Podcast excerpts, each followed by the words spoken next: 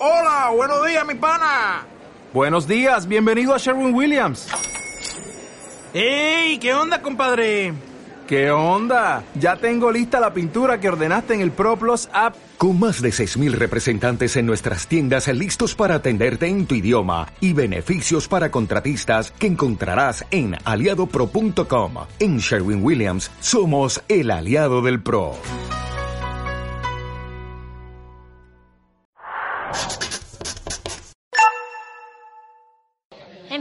Empezamos el tema 20.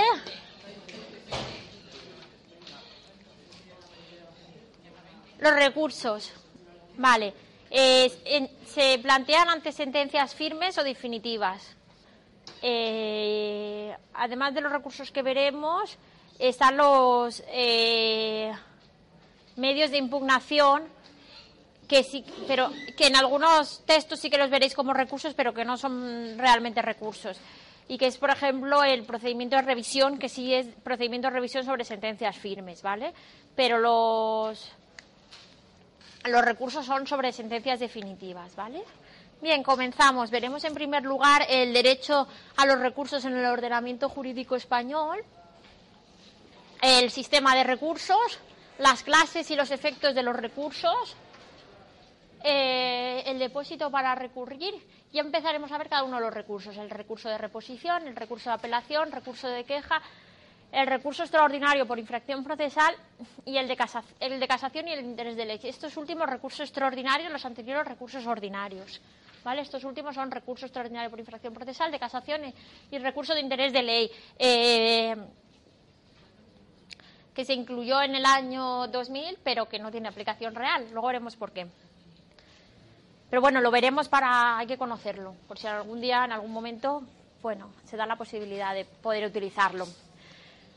El derecho a los recursos eh, valora un poco o, trata de, de estar en medio de entre la necesidad de la protección frente a una actuación desviada del derecho, una sentencia judicial, aunque haya tenido todas las garantías propias de un proceso y aunque se haya, haya pasado por toda la práctica de la prueba, haya tenido multitud de, mm, situaciones procesales, de momentos procesales en los que las partes hayan podido alegar todo aquello que, que a su derecho convenga, es cierto que podemos encontrar eh, resoluciones judiciales, sentencias judiciales, en las que, mm, bueno, una parte entienda que no ha visto protegido realmente su derecho, ¿vale?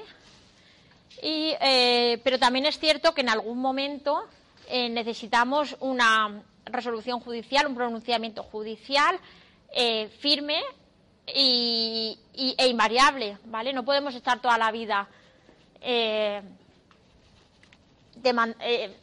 esperando una resolución judicial definitiva, ¿vale? Con un proceso interminable. Hay un momento en el que debemos tener ya la seguridad jurídica sobre, un, sobre la pretensión, ¿de acuerdo? Un poco en medio de esos dos fundamentos se encuentran los recursos. Los recursos son eh, procedimientos por los que la parte perjudicada de una resolución judicial, de una sentencia, o bien de una resolución del letrado de la Administración de Justicia, intenta la modificación eh, por no entenderla ajustada a derecho. ¿Vale? O bien eh, la modificación de alguna resolución dada por el letrado de la Administración de Justicia. Hemos visto que también realizan actos y, y resoluciones procesales o bien una resolución del juez o magistrado. Debemos hacer eh, una distinción que en realidad es más teórica que práctica, puesto que todos los recursos al final son una mezcla entre medios de impugnación y medios de gravamen. Pero bueno, es interesante conocerla. Los medios de impugnación serán aquellos eh, que subsanan la comisión de alguna ilegalidad de o, o de cuestiones formales. Se dan por, los motivo- por motivos tasados, ¿vale? En cambio, los medios de gravamen eh, intentan reparar alguna injusticia o perjuicio de la resolución. ¿Vale? Si en los medios de impugnación eh, se utilizarían frente a cuestiones meramente formales de la sentencia o de la resolución del letrado de la Administración de Justicia, los medios de gravamen sí que son sobre el fondo, ¿vale? Sobre el perjuicio o gravamen que ocasionan. Aunque veremos que en la mayoría de los recursos no son o bien un medio de impugnación o bien un medio de gravamen limpio, sino que muchas veces son un mixto entre ambos, ¿vale? O por lo menos son medios de gravamen con tintes de medios de impugnación o al contrario. El derecho a los recursos legalmente establecidos no viene reconocido como tal en la Constitución española, pero el Tribunal Constitucional eh, lo ha definido como derecho fundamental eh, a partir de una construcción dada del artículo 24.1. Eh, desde ese momento, desde esa sentencia del Tribunal Constitucional, se entiende que del derecho a la tutela judicial efectiva, que viene reconocido en el 24.1, eh, encontramos o hallamos el derecho a los recursos legalmente establecidos. Este derecho no es un derecho a los recursos únicamente, es un derecho a los recursos legalmente establecidos. Es decir, que no podremos alegar eh, que se ha vulnerado nuestro derecho a los recursos por no poder eh, utilizar un recurso que la ley no, no prevé. ¿Esto qué significa? Bueno, que tendremos que atender al sistema de recursos que en cada momento encontremos en nuestra legislación. ¿Vale?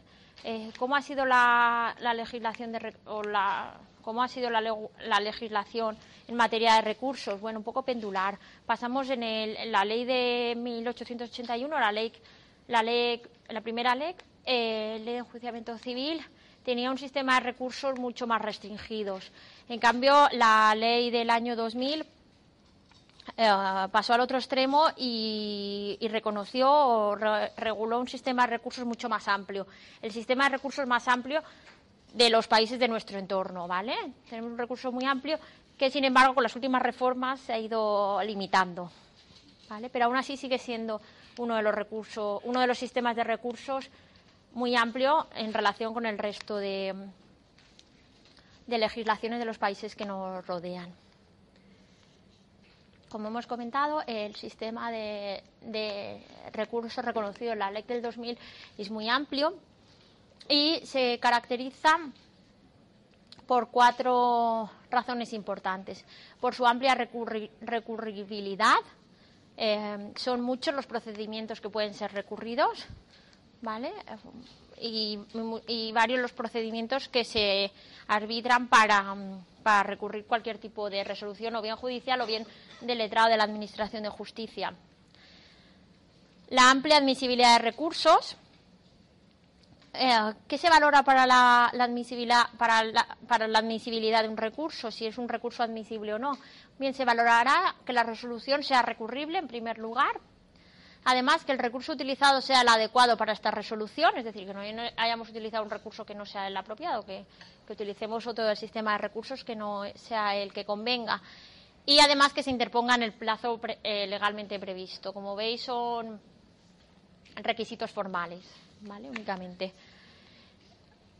Una característica importante del sistema de recursos reconocido en la Ley de Enjuiciamiento Civil del año 2000 es la ausencia de obstáculos formales, además de los que hemos visto para la admisión de los recursos, que en realidad son coherentes, bueno, que, se presente en un plazo, que se utilice el recurso correspondiente y que la resolución sea recurrible son, son características o eh, coherentes un poco de sentido común. Los obstáculos formales, eh, bueno, se dice que hay una ausencia de obstáculos formales para recurrir y es así en la, en la reforma de la Ley de Enjuiciamiento Civil del año 2000. Sin embargo, en el año 2009 se impuso la, la exigibilidad de, de, interponer o de, prestar un depósito para, para recurrir. ¿De acuerdo? Todos aquellos que quieran presentar cualquier tipo de recurso deben presentar un depósito. Esta vez sí que tiene con cantidades fijadas. Eh, están en la ley y pues creo que para el recurso de apelación 25, 25, 25 euros, 30 para el recurso de queja, ¿vale? Son cantidades fijadas que no dependen como en el caso de las medidas cautelares. Eh, son cantidades que en realidad no son excesivas, bueno, fueron recurridas en su momento cuando se aprobaron y se entiende que como no son cantidades excesivas, no vulnera el derecho a los recursos legalmente establecidos. La fundamentación bueno, lo veremos un poquito más adelante. Eh, se da en evitar la mala fe del recurrente, pero bueno, al final la- lo que se buscaba es financiación, ¿vale? Eh, um, no son cantidades altas, pero sí es cierto que a lo mejor por un procedimiento que tampoco es de cuantía elevada,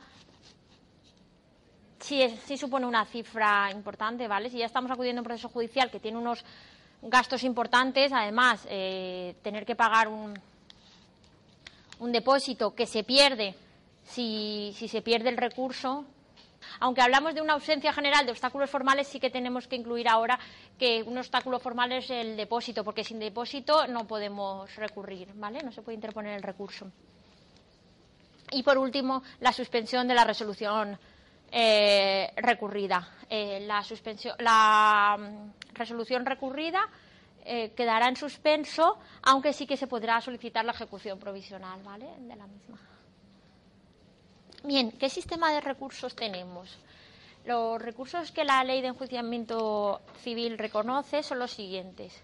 El recurso de reposición, el recurso de apelación, el recurso de queja, el recurso de revisión frente a las resoluciones del letrado de la Administración de Justicia.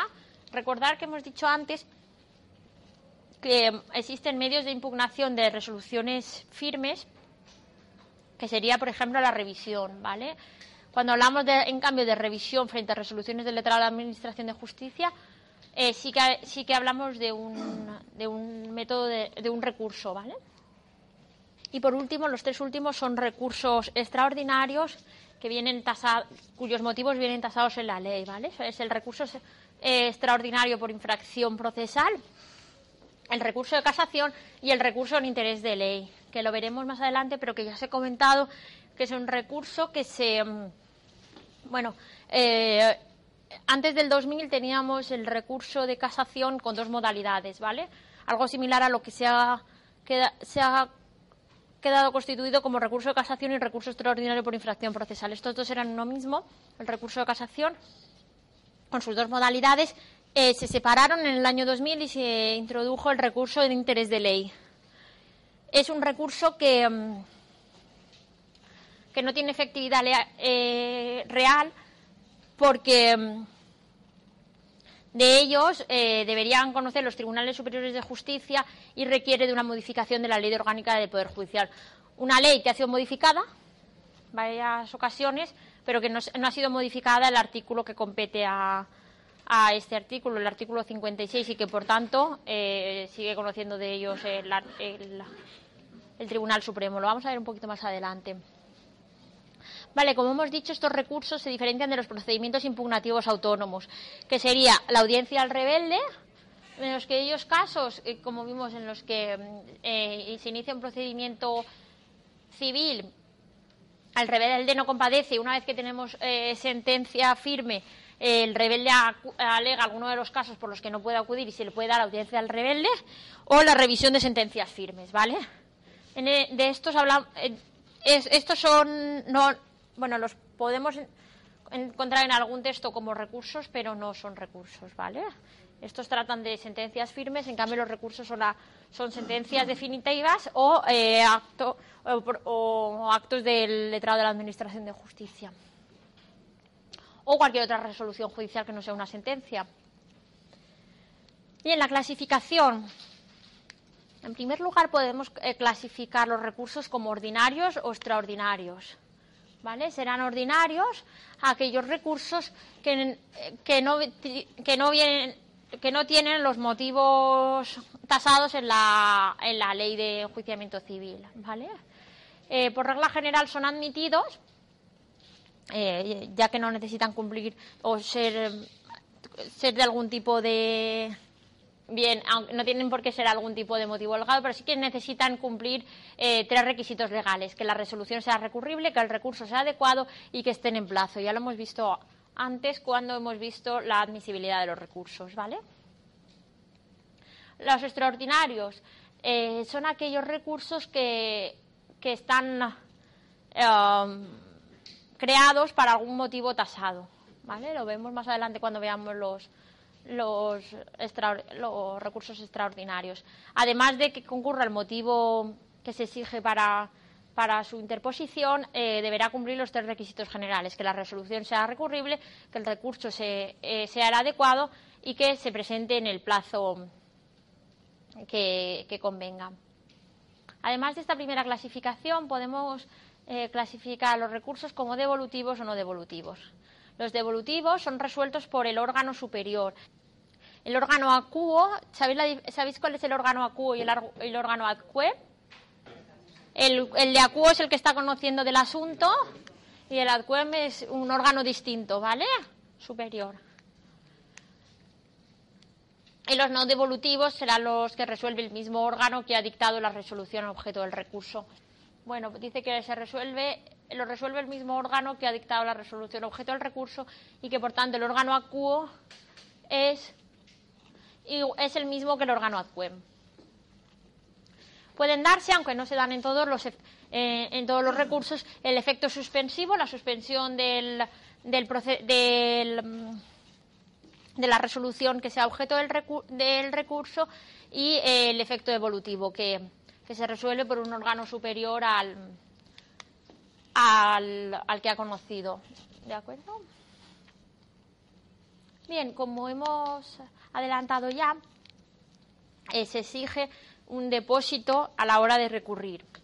Un depósito es una figura civil a través de la cual se consigna al Estado una cantidad dineraria que, que se recupera si se estima total o parcialmente el recurso. Si no se estima, el Estado eh, se queda con el depósito, ¿vale? pasa a formar parte de las arcas de la Administración de Justicia. En la ley que, que fijaba la exigencia de un depósito para, para recurrir, en la exposición de motivos, ¿sabéis las partes que tiene una, una ley, verdad? Bueno, tiene eh, primero la exposición de motivos, a continuación toda la fundamentación jurídica, todo el articulado, puede incluir disposiciones transitorias. Eh, las disposiciones transitorias es un régimen que prevé eh, entre la legislación anterior y el momento en el que entrará, entrará en vigor la, ley que se aprueba, la ley de que consta, ¿vale? Busca un, un régimen transitorio. Eh, antes de que comience a, a entrar en vigor, bueno, ¿qué ocurre en ese lapsus de tiempo? y disposiciones finales puede incluir la derogación explícita de algunas normas. La exposición de motivos eh, suele dar una, fundamentación de por qué o la necesidad de por qué de esa ley, ¿vale?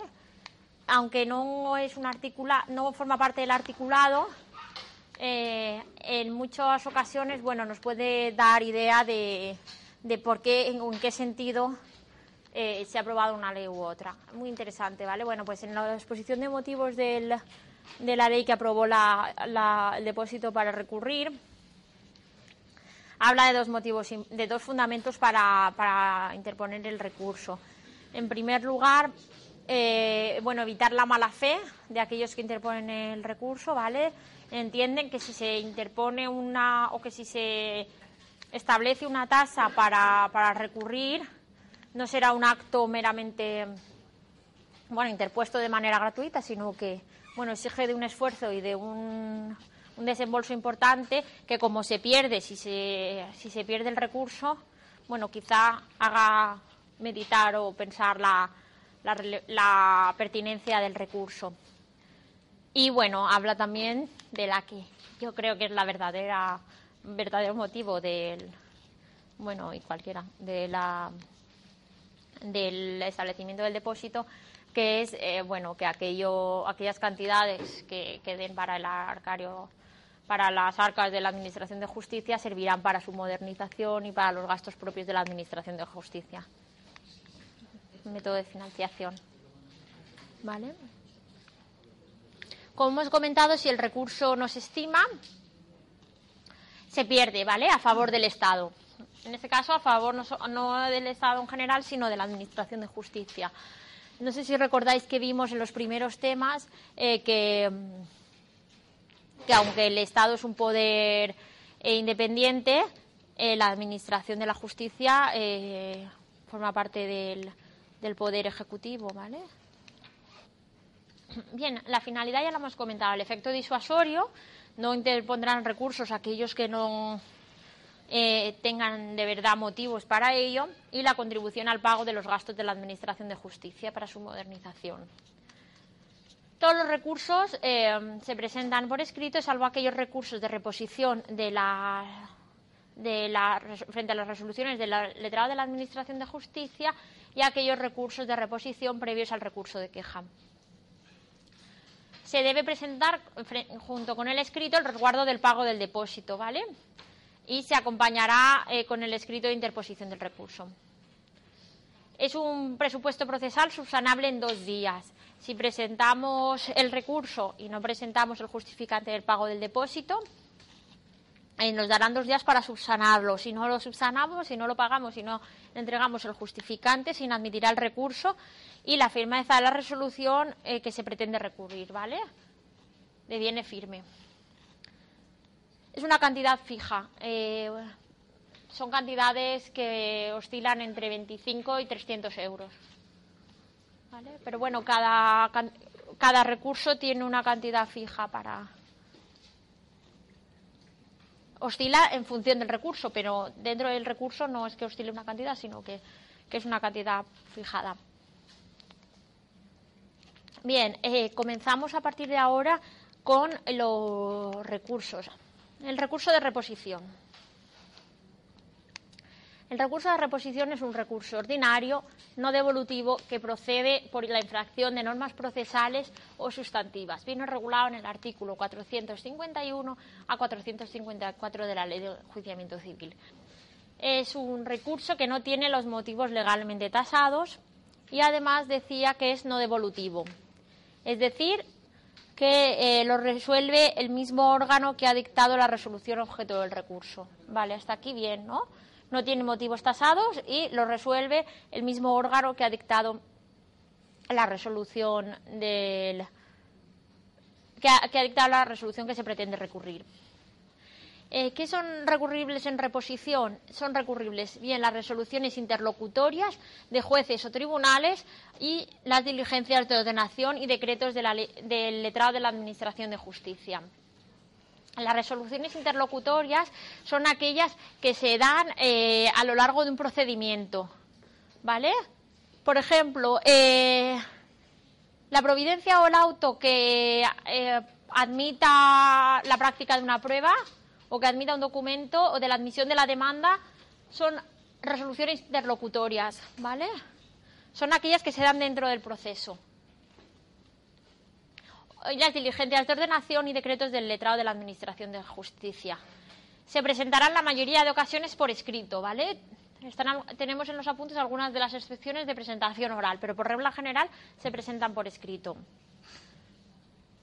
y es el recurso que podemos recordar como de los tres cinco. ¿Por qué? Porque tenemos cinco días para interponerlo. Desde la fecha en la que se en la que se dio la resolución interlocutoria a la diligencia de ordenación que queramos recurrir. Eh, una vez admitido, se dan cinco días a las partes para alegarlo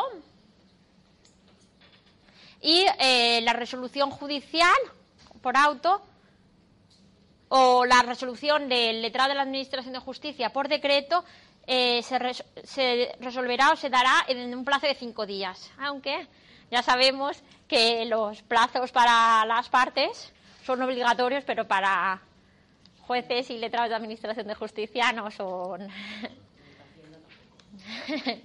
no son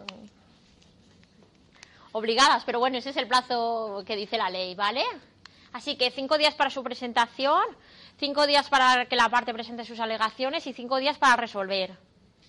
Vale, recordar los tres requisitos eh, generales que hemos comentado para la, para la mm, interposición o la presentación de este recurso. Que la resolución sea recurrible, que el recurso, adecuado, que el recurso utilizado sea el adecuado para esta resolución, que se interponga en el plazo legalmente previsto y, por supuesto, que se presente el resguardo del depósito. Bien, continuamos. El recurso de apelación. Es un recurso ordinario Motivos tasados de interposición del recurso. Muy bien. De carácter devolutivo. ¿Qué significa que sea de carácter devolutivo? ¿Vale? Que resuelve órgano distinto de aquel que lo que lo que emite la resolución recurrida, ¿vale? Y que procede frente a todo tipo de sentencias y autos definitivos dictados en primera instancia, salvo, aquellas sentencias dictadas en juicios verbales que se siguen por razón de la cuantía y que ésta sea inferior a 3.000 euros y que se interponen con la finalidad de que la resolución judicial sea revisada por un órgano superior. Es decir, que no eh, cabe la interposición de este recurso frente a las resoluciones del letrado de la Administración de Justicia. ¿Vale? Únicamente frente a sentencias y autos dictados por jueces y magistrados. La regulación o su articulado viene dado en los artículos 455 y siguientes de la Ley de Enjuiciamiento Civil y puede venir dado bien por motivos formales o de fondo. Ah, bien, bien, puede venir dado bien por motivos formales o bien por motivos de fondo, ¿vale? Por motivos materiales produce efecto suspensivo, salvo algunas excepciones, de la resolución recurrida. ¿Qué resoluciones son recurribles en apelación? Bien, las sentencias definitivas, que no firmes, dictadas en primera instancia. Son recurribles en apelación las sentencias definitivas dictadas en primera instancia, salvo las del juicio verbal menores de 3.000 euros. Son recurribles también eh, los autos definitivos y aquellos autos no definitivos en supuestos que la ley prevea expresamente. Vale, como hemos dicho, es un procedimiento devolutivo y, por tanto, el órgano que conoce es distinto al que resolvió la resolución recurrida. El procedimiento habrá parte del procedimiento que corresponda eh, al, al, órgano acuo y habrá parte del procedimiento eh, que se realiza o que realiza el propio órgano acuem, distinto al primero. Bien, eh, ante el órgano acuo se interpone el recurso de apelación por escrito y en un plazo de 20 días, ¿vale? Incluyendo siempre el resguardo de depósito. Y se realizará aquella fundamentación fáctica de los hechos y jurídicas que estimemos. Si realizamos una impugnación, o sea, si el recurso de, apelación se fundamenta en defectos procesales, debemos incluir en el escrito la infracción de que se trate, la consecuencia de la infracción, eh, la indefensión que nos, que nos aporta la, esta infracción eh, y la prueba de que se ha realizado alguna advertencia anterior sobre esta infracción procesal eh, y el intento de, subsanar, de, subsanación en un momento procesal anterior, ¿vale? Bien por medio de la queja, bien por medio de, de algún otro eh, proceso o hecho procesal. Si la impugnación viene dada por el fondo del asunto, se alegará el motivo por el que la sentencia causa el prejuicio al recurrente. Bien, se revisa en, el, en el recurso de apelación se revisará el proceso de que se trate, ¿vale? De la sentencia de la que viene, de, la que trae causa. Pero no se trata de un nuevo enjuiciamiento, es decir, que no se aportarán ni nuevos hechos ni, ni nuevas pruebas. Pero, como todo en el derecho, tiene excepciones. ¿Cuándo se presentarán nuevos hechos? Bien, cuando lo ocurrido eh, los nuevos hechos eh, hayan ocurrido una vez iniciado el plazo para dictar sentencia, es decir, tras la vista o tras el, juicio en, el proceso verbal. Eh, se dice esto de visto para sentencia. Bien, si los hechos ocurren en ese momento o bien antes, pero la parte no los conocía a tiempo, podrán ser, podrán ser alegados. Nuevas, nuevas pruebas presentadas en el recurso de apelación bien o bien cuando las pruebas inadmitidas cuando las pruebas hayan sido inadmitidas en primera instancia y la parte que las alega efectuó la oportuna protesta por la inadmisión cuando las pruebas hayan sido admitidas pero no se hayan podido practicar por causas no imputables a las partes cuando los documentos eh, bueno, se podrán presentar también junto con el recurso de apelación documentos que excepcionalmente la parte no pudo aportar en primera instancia y además eh, cuando sean solicitados por el demandado rebelde personado después del momento para solicitar la prueba en primera instancia, ¿vale? Según rigen el 460 de la Ley de Enjuiciamiento Civil. Eh, una vez eh, presentado el recurso, se dará traslado a, a la otra parte, a la parte recurrida. ¿Qué podrá hacer? Tiene tres opciones. O bien oponerse, rechazarse el recurso, rechazar el recurso, o bien impugnarlo, recurriendo también la sentencia por medio del recurso de apelación, o bien dejar, dejar transcurrir el plazo de 10 días sin, realiza- sin realizar ningún acto procesal. ¿Vale? No hacer nada. Eh, una vez se ha puesto, eh, lo ha impugnado o ha, ha transcurrido el plazo de los 10 días, el letrado de la Administración de Justicia, estamos aún en el órgano acuo. El letrado de la Administración de Justicia remitirá los autos al órgano que corresponda, al órgano adquem. ¿Vale? ¿Qué hace el órgano adquem? Se pronuncia sobre la admisión de las pruebas, en su caso, si se ha presentado, y decide si se celebra o no se celebra una vista. En un plazo de un mes, desde la, en teoría, desde la, desde la recepción de los autos, eh, debería darse una sentencia de fondo sobre el recurso. El recurso de queja. Estamos aún en recursos ordinarios. ¿Qué significa ordinario? Que no hay motivos tasados para su interposición. Muy bien. ¿Y que sea devolutivo? De modo que no tiene motivos tasados y eh, resuelve el órgano superior. Y procede contra todos los autos de inadmisión de los recursos devolutivos. ¿Vale? Es un recurso que podemos interponer cuando se nos inadmita algún recurso devolutivo, es decir, algún recurso en el que resuelva otro órgano. ¿Vale? ¿Cuáles son los recursos devolutivos? El recurso de apelación, que ya hemos visto, el recurso extraordinario por infracción procesal, que los veremos dentro de los recursos extraordinarios, y el recurso de, casación, también recurso extraordinario. ¿Vale? ¿Qué, porque, ¿Qué son los recursos extraordinarios? Que tienen motivos tasados. Muy bien. El recurso de queja viene recogido en los artículos 494 y 495 de la Ley de Enjuiciamiento Civil. Eh, se presenta ante- en los procesos devolutivos son aquellos que resuelve un órgano superior y distinto de, eh, en el que ha visto el procedimiento, el recurso legal. Eh, um, y por tanto, el recurso de queja se presenta ante ese mismo órgano eh, que debe resolver el recurso no tramitado. Se presenta por escrito en el plazo de 10 días, con copia de la resolución recurrida y eh, con copia del resguardo del depósito. ¿De acuerdo? La resolución del recurso de queja por el órgano adcuen vendrá dada por un auto que no es recurrible en el plazo de cinco días. Tiene tramitación preferente frente a otros recursos. ¿Por qué? Porque es por inadmisión de otros recursos, ¿vale? Si primero resolvemos otro- otros recursos no tiene, ¿vale? Sentido. Este recurso es frente a autos de inadmisión de otros de recursos devolutivos. Por tanto, eh, debe resolverse este para conocer si es cierto que debe o no admitirse el recurso de que se del que se trate. ¿Vale? Por ello tiene tramitación preferente. Eh, bien, el recurso de revisión frente a las resoluciones de la Administración de Justicia. Sabemos que podemos, que determinados actos procesales pueden, puede tener- podemos tener resoluciones judiciales o resoluciones del letrado de la Administración de Justicia, antiguo secretario judicial. El recurso de revisión frente a las resoluciones del letrado de la Administración de Justicia es un recurso ordinario, es decir, si los motivos tasados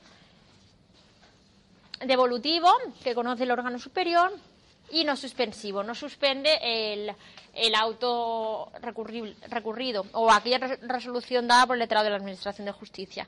Se presenta por escrito en el plazo de cinco días desde la resolución que se quiera recurrir y eh, se admitirá por el letrado de la Administración de Justicia eh, por medio de una diligencia de ordenación o se inadmitirá por el juez por medio de una providencia. Eh, ¿Alguien recuerda por qué la admisión viene dada por el letrado de la Administración de Justicia y la inadmisión por el juez? A tutela judicial, ¿vale? Lo que hemos visto siempre. Aquello que afecte al derecho a tutela judicial efectiva debe siempre venir dado por una autoridad judicial, ¿vale? En el caso de, de, de la admisión o admisión, de la admisión o inadmisión, la inadmisión siempre eh, vulnerará el derecho a la tutela judicial efectiva. Eh, se dará tras la, en el caso de que sea admitido por diligencias de ordenación, en el caso de que sea admitido, se da traslado al resto de las partes para que en el plazo de cinco días puedan presentar alegaciones. El juez también resuelve en el plazo de cinco días mediante auto, contra el que habrá recurso de apelación cuando ponga fin al proceso o impida la continuación del proceso. Bien, a partir de aquí vemos los recursos extraordinarios. Eh, los recursos extraordinarios, eh, ya lo hemos comentado un poquito al inicio, eh, eran, bueno, en el año, en la ley de enjuiciamiento civil de 1881 existían dos, dos modalidades de recurso extraordinario de casación, ¿vale? Encontrábamos el recurso de casación por infracción de ley material o el recurso de casación por infracción de ley procesal por motivos de fondo, el primero, por motivos formales, el segundo, ¿vale? De ambos conocía el Tribunal Supremo. ¿Qué ocurrió? Que el Tribunal Supremo se estaba totalmente desbordado, ¿vale? Conocía de muchos recursos, eh, de, vamos, de todos los recursos extraordinarios que existían. Y, y con la reforma del año 2000 eh, se decidió otorgarle al recurso de casación su función inicial. La función inicial del, recurso de casación es la nomofiláctica, es decir, la, protección del derecho objetivo, la protección del derecho material.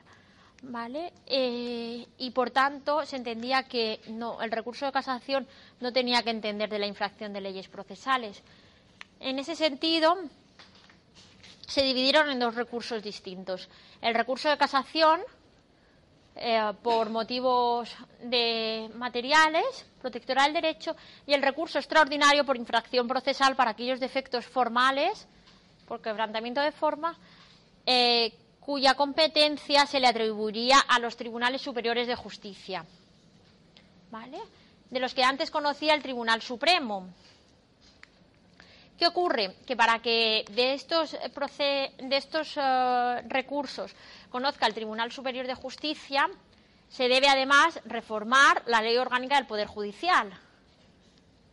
El artículo 56 de la Ley Orgánica del Poder Judicial, que hasta hoy en día no se ha modificado. Entonces, eh, en la práctica, tanto el recurso de casación eh, como el recurso extraordinario por infracción procesal de ellos conoce el Tribunal Supremo, ¿vale? El último de los recursos que viene en la diapositiva, el recurso de interés de ley, se formuló porque mm, entendiendo que el recurso por infracción procesal eh, y acudiría a los tribunales superiores de justicia y teniendo en cuenta que tenemos tantos tribunales superiores de justicia como comunidades, tenemos 17 eh, tribunales superiores de justicia, podía darse resoluciones contradictorias de los distintos tribunales superiores de justicia. Por medio del recurso de interés de ley, serviría para que el Tribunal Superior analizara las sentencias contradictorias provenientes de los distintos tribunales superiores de justicia y mm, creara una jurisprudencia común, ¿vale? Que no existieran eh, sentencias contradictorias o por lo menos líneas jurisprudenciales distintas, ¿vale?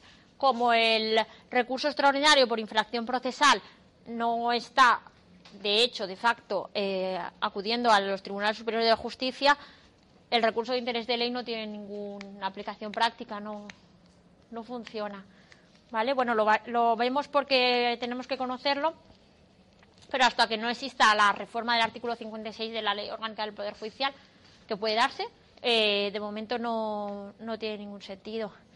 De momento funcionamos con, hoy hasta la reforma que se dé en su momento, disposición transitoria, decimos esta, de la ley de enjuiciamiento civil. Como hemos comentado antes, las disposiciones transitorias sirven un poco para establecer un régimen entre, entre la legislación anterior y, la que se apruebe con la nueva legislación, ¿vale? Están previstas para un lapso de tiempo un poco breve, pero bueno, de momento seguimos funcionando con ella. El recurso extraordinario por infracción procesal es un recurso extraordinario, es decir, que tiene los motivos tasados y devolutivo que procede ante la infracción de normas de carácter procesal.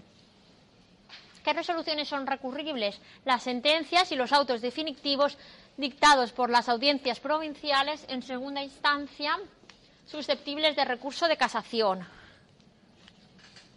Los motivos, aquellos que vienen recogidos en el artículo 469. ¿Por qué los motivos? Porque como es un recurso extraordinario, tiene los motivos tasados.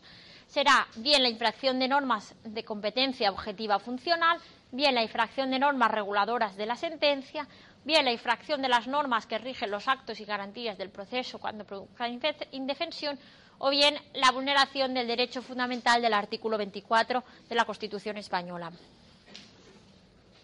Le compete al Tribunal Supremo y se realizará por medio de un escrito en el plazo de 20 días ante el órgano ACU, audiencia provincial, porque compete frente a sentencias de la audiencia provincial. Eh, y se presentará, eh, ah, y se podrá presentar eh, el recurso de casación conjuntamente, ¿vale? Si compete. Y por supuesto se, se aportará el resguardo del depósito. Esto no sé si está el resguardo de depósito en todas las diapositivas o por lo menos en todos los recursos de los apuntes, pero se presenta siempre, ¿vale? Se trasladarán los autos al Tribunal Supremo, el órgano ADCUEM, que eh, decidirá sobre la admisión o inadmisión del, del recurso. En función de si ha existido denuncia de la infracción en el momento en el que se produjo, el intento de su subsanación mediante los recursos previos y las resoluciones recurribles si procede el recurso y si se ha interpuesto en plazo. Vale, eh, el Tribunal Supremo eh, decidirá sobre la admisión o inadmisión. Si lo inadmite, eh, la sentencia que se recurre deviene firme. Si se admite, se dará traslado al resto de las partes para que puedan presentar las alegaciones que, a su derecho convenga.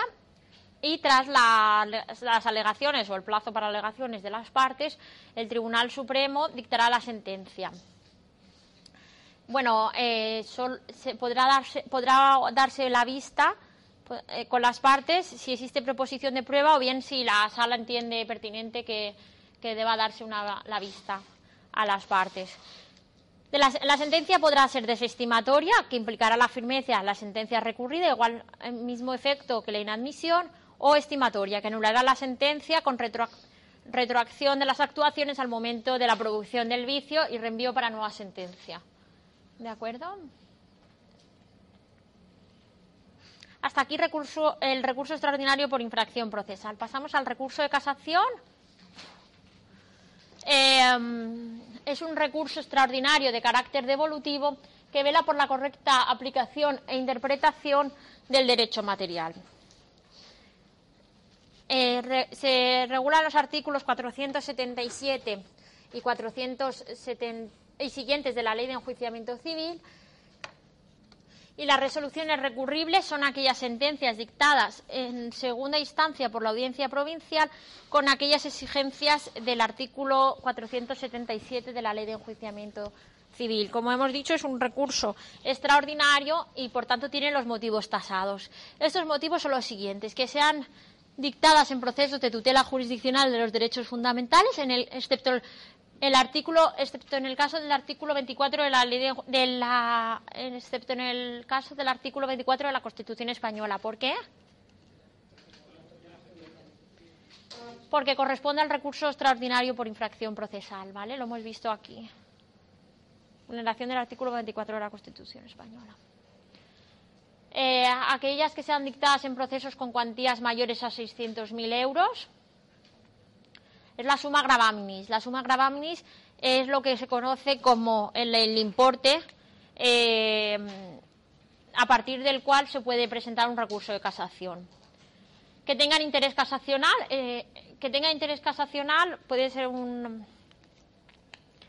bueno, viene definido en el artículo 477.3 como que la sentencia dictada se oponga a la jurisprudencia anterior, que, la que exista jurisprudencia contradictoria en relación con la sentencia que se, que se recurre, o bien que las normas eh, que vengan dadas en la sentencia sean inferiores a cinco años o estén en vigor desde menos de cinco años y que no existe interpretación consolidada en relación a la misma. ¿Vale?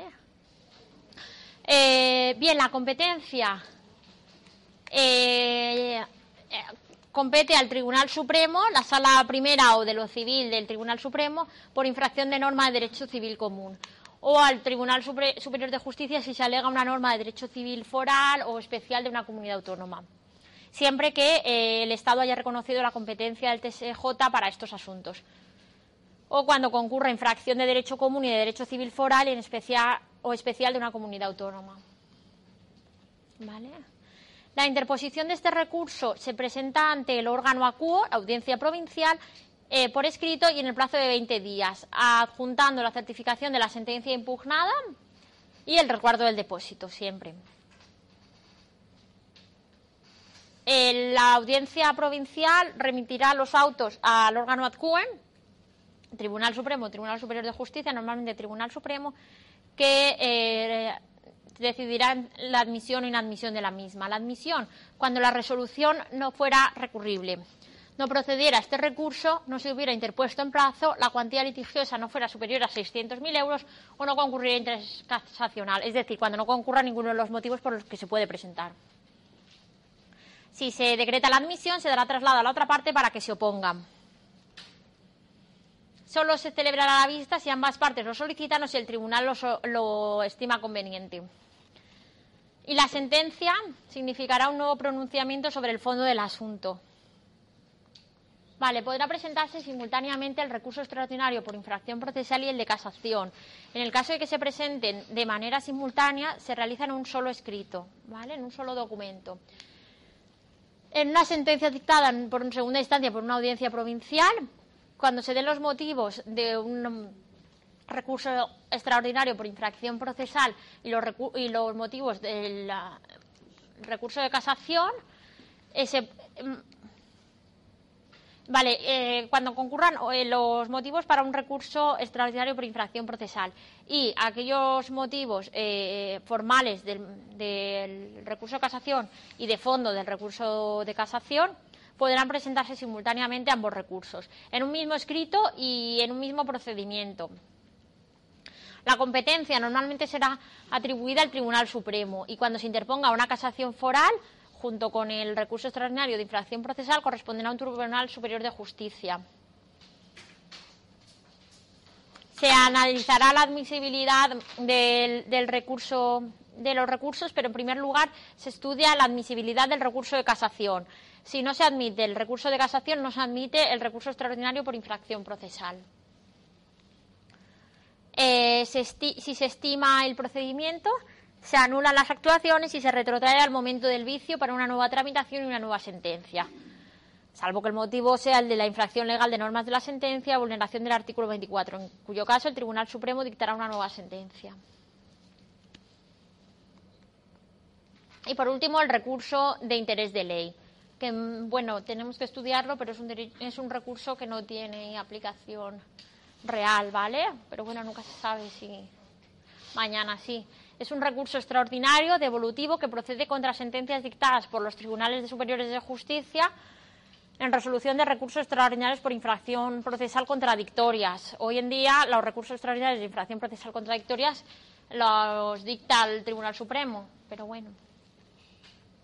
Eh, pretende la unidad jurisprudencial. ¿vale? Se regulan los artículos 490 a 493.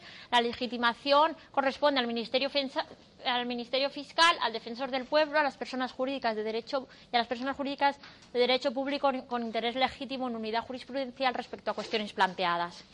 La tramitación ante el Tribunal Supremo por medio de un escrito eh, en el plazo de un año desde que se dictara la sentencia más moderna se adjuntarán copias de las resoluciones discrepantes y certificación del Tribunal Constitucional eh, en, el que diga que las sentencias no han sido recurridas en amparo. Se da traslado a las partes de los procesos afectados para las alegaciones y fija en el fallo la doctrina jurisprudencial aplicable.